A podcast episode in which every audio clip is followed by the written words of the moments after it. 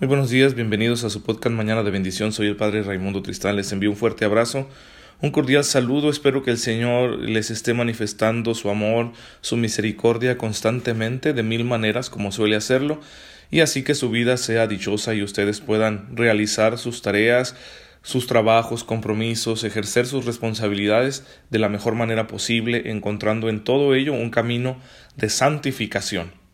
Es martes, gracias a Dios, día de San Bonifacio, que fue monje y evangelizador, que se preparó, como quien dice, en una vida de contemplación encerrado en su monasterio allá en la Inglaterra del siglo VIII y pues eh, posteriormente salió a evangelizar en la zona de lo que actualmente es Alemania con mucho éxito y murió martirizado mientras evangelizaba a una tribu pagana llamados los frisones. Así que pues es un día muy bonito para conmemorar a este gran santo y bueno, imitar su ejemplo.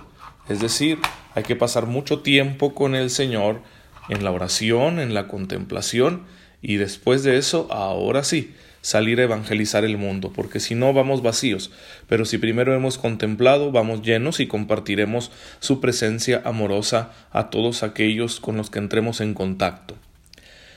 Es martes, me gustan mucho los martes, así que este va a ser un gran día y bueno, el tema que tenemos de, catequesis en nuestro podcast es el mejor tema, ¿no? La Eucaristía, que la hemos estado desglosando así poco a poco, lentamente, para aprender mucho de toda la riqueza que tiene la Eucaristía y por supuesto que de esa manera nuestra participación en ella sea mejor. La Eucaristía, cuyo núcleo es la plegaria eucarística, que es una oración solemnísima, como dice el misal en el número 78 de las notas que vienen al principio en el misal romano, dice, esta oración solemnísima es el centro y la cumbre de toda la celebración. Porque en la plegaria eucarística la Iglesia se dirige al Padre, fuente de todo bien, en unión con Cristo por la virtud del Espíritu Santo. Entonces, hermanos, todos los ritos litúrgicos que se desarrollan alrededor de la plegaria eucarística, dentro de la plegaria eucarística, presentan esta plegaria como una gran súplica, que está formada por, a su vez, por muchas oraciones entrelazadas. Comienza por una acción de gracias, el prefacio, el prefacio es coronado por el canto del santo, que son palabras de la escritura, del libro del profeta Isaías, a lo que sigue una epíclesis o súplica al Espíritu Santo, en la que se pide al Espíritu Santo que con su fuerza divina transforme el pan y el vino en el cuerpo y la sangre de nuestro Señor Jesucristo. Luego viene el relato de la institución de la Eucaristía, que no, para nosotros no es un mero recuerdo, sino en un acto en el que, gracias a las palabras de la consagración que el sacerdote pronuncia in persona Christi, ¿sí? es decir, tomando el yo de Jesucristo, con esas palabras de la institución, que son palabras que encontramos en los Evangelios, en, en Mateo, en Lucas, en Primera de Corintios, se obra la transubstanciación del pan y del vino, que hace presente sobre el altar a la misma víctima del Calvario, ahora gloriosa, ¿sí? Es decir, no solo nos trae la fuerza redentora del sacrificio de la cruz al presente de los hombres, sino que al traernos a Jesús mismo, la vida de Jesús es su vida gloriosa porque Él ha resucitado y está reinando sentado a la derecha del Padre. Inmediatamente después, en cumplimiento del mandato de Jesucristo, viene la anamnesis, que significa memorial, un modo con el que se recoge todo lo que nuestro Señor ha realizado por nosotros, especialmente su muerte, su resurrección, su ascensión al cielo. Y todo este misterio de lo que Jesús hizo por nosotros, la Iglesia lo presenta al Padre como la ofrenda, la ofrenda del Hijo, la única que es aceptable para Dios. Pero ahora, unidos a esta ofrenda, nosotros también podemos ofrecernos al Padre. ¿sí? Nos ofrecemos al Padre juntamente con Cristo. Eh, de esta manera la iglesia de la tierra, unida a la del cielo, da gracias a Dios. Y después vienen las intercesiones, ¿sí? Se reza por todos, fieles, vivos, difuntos, el Papa, los obispos, todos los pastores. Se termina con lo que se llama una doxología, que es una oración de alabanza a la Santísima Trinidad, a la que el pueblo responde con un fuerte amén.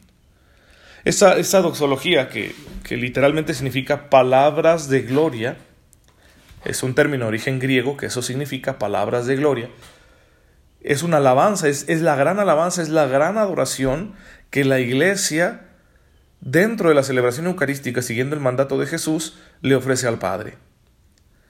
Es un acto de adoración a la Santísima Trinidad. Y, es muy interesante que nosotros nos fijemos en ello porque luego somos acusados de idólatras cuando te, le tenemos cariño y veneración a, a un santo, a la Virgen María, ¿sí? Y, y entonces decir, es que ustedes tienen otros dioses. No, no, no tenemos otros dioses. Sí, porque en la Santa Misa, que es nuestro culto máximo de adoración, nosotros decimos, cuando se llegue ese momento de la doxología, dice el sacerdote, por Cristo, con Él y en Él, a ti Dios Padre Omnipotente, en la unidad del Espíritu Santo, todo honor y toda gloria por los siglos de los siglos. Sí, es el culmen de nuestra adoración. Nunca van a escuchar ustedes que diga un sacerdote en la misa en este momento. A ti, Madre María, porque te adoramos, te alabamos, esta es, es una ofrenda para ti. ¿Sí? O que digamos, tú, San Fulanito, que eres tan milagroso, eh, nosotros te ofrecemos a Cristo. No, nunca vas a escuchar eso. Por eso nuestra adoración no es ni a María, ni a los santos, ni al Papa, ni a ninguna otra realidad de este mundo, ni del mundo venidero. Solo adoramos a Dios uno y trino, y lo adoramos de la única manera posible, en espíritu y en verdad, que significa unidos a Cristo, porque si no estamos unidos a Él no podemos adorarlo. Así que ténganlo muy claro, hermanos, para que nadie les acuse de idólatras, ¿sí?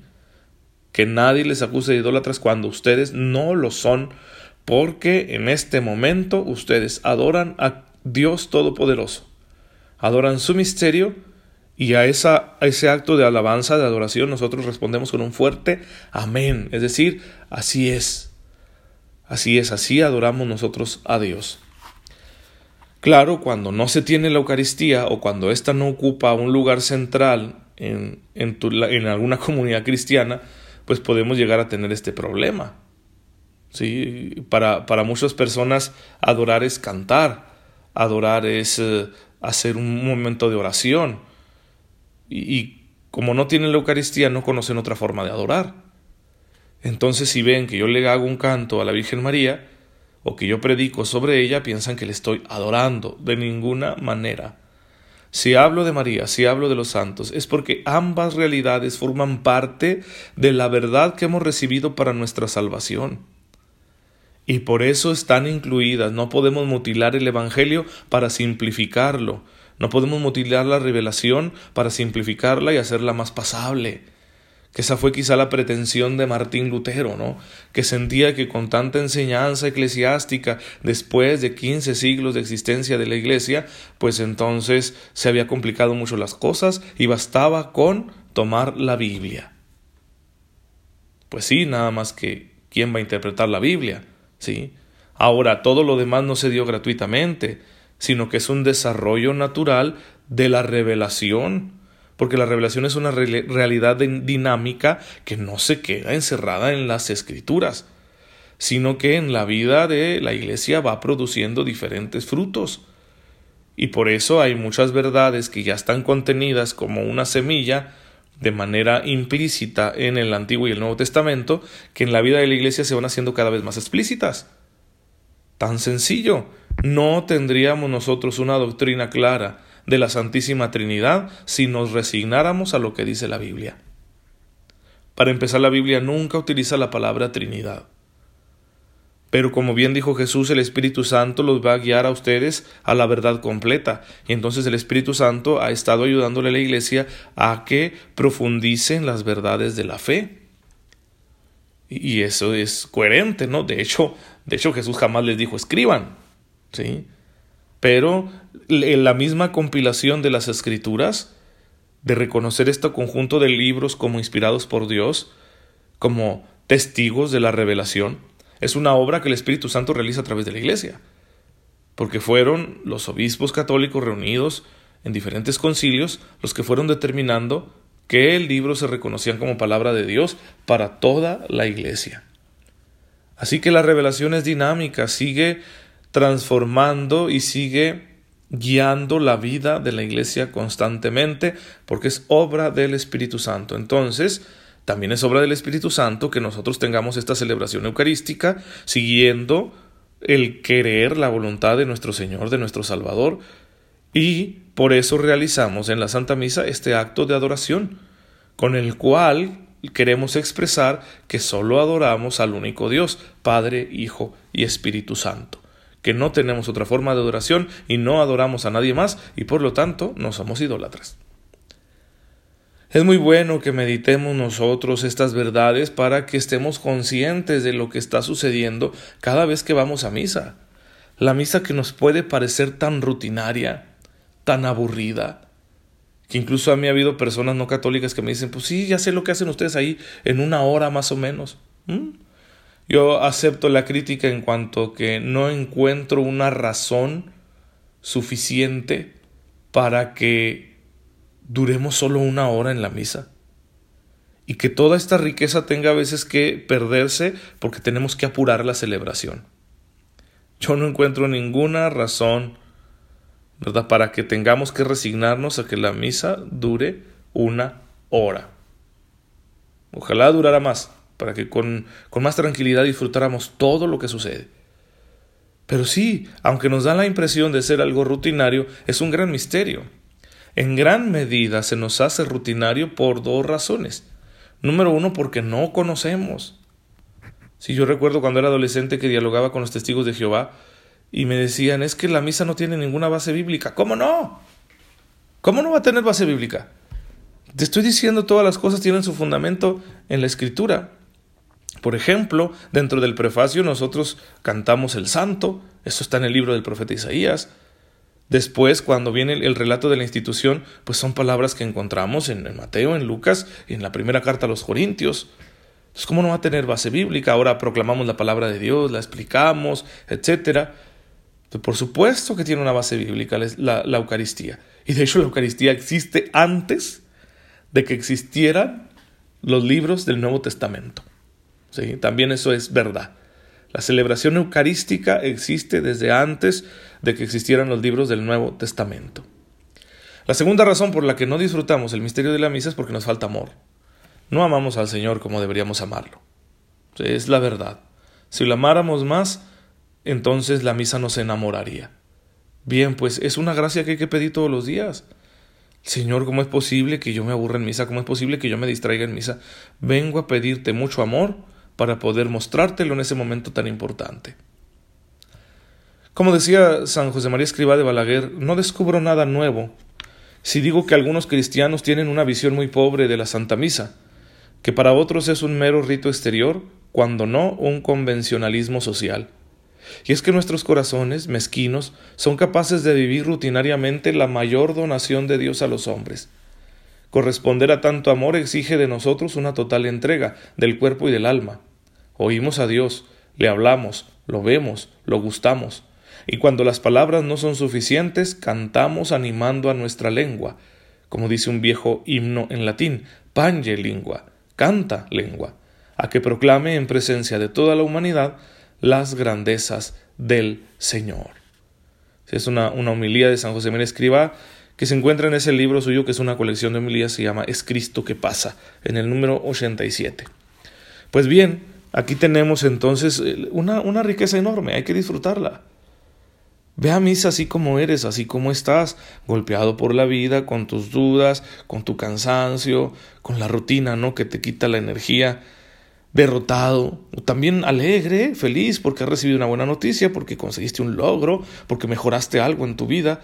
Eh, ve tú mismo, tu verdadero yo, y preséntate delante de Cristo en la gran asamblea de la iglesia invoca al Padre unido a Él y recibirás en abundancia el Espíritu Santo. Padre, te damos gracias por este don infinito. Te pedimos perdón porque no siempre lo aprovechamos como podríamos y te suplicamos que nos fortalezcas para que podamos recibir cada día con mayor abundancia todos los frutos que provienen de Él. Ayúdanos, Señor, a que cada misa sea la oportunidad de ser más santos, que la vivamos como la primera, como la última. Te pedimos esto por tu amado Hijo Jesucristo nuestro Señor. Amén. El Señor esté con ustedes. La bendición de Dios Todopoderoso, Padre, Hijo y Espíritu Santo, descienda sobre ustedes y los acompañe siempre. Muchas gracias por tener la amabilidad de escucharme en esta mañana, por dejarme llegar a sus hogares y a sus corazones. Nos vemos mañana, si Dios lo permite, con una nueva edición de su podcast favorito, Mañana de Bendición.